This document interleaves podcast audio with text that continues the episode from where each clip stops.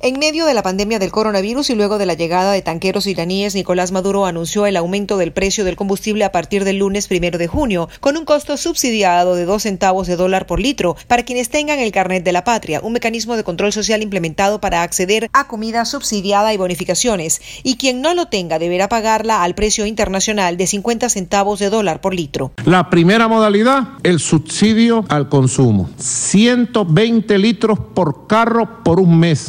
Acumulable, 60 litros de gasolina por un mes acumulables para las motos. La segunda modalidad, subsidio 100% del todo el transporte de carga y el transporte de pasajeros a nivel público del país. Y la tercera modalidad, 200 estaciones de gasolina estratégicamente ubicadas en el país, que usted podrá llegar, saca su petro, saca su cosita aquella verde y paga. Y todos somos felices. Bueno. Maduro dijo que daba el paso de aumentar la gasolina e iniciar su venta gracias a Irán. Juan Guaidó, presidente interino de Venezuela, acusó a Maduro de enterrar al país petrolero con el nuevo esquema de venta y de importación de combustible. Este anuncio que hizo la dictadura es uno de los golpes más duros que ha recibido el pueblo de Venezuela en nuestra historia.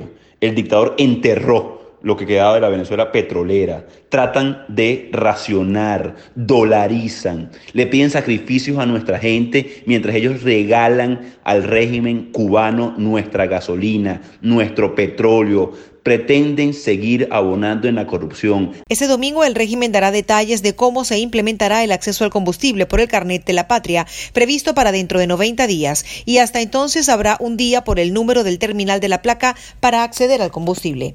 Desde Caracas, Venezuela, Aymara Lorenzo, Radio Martí.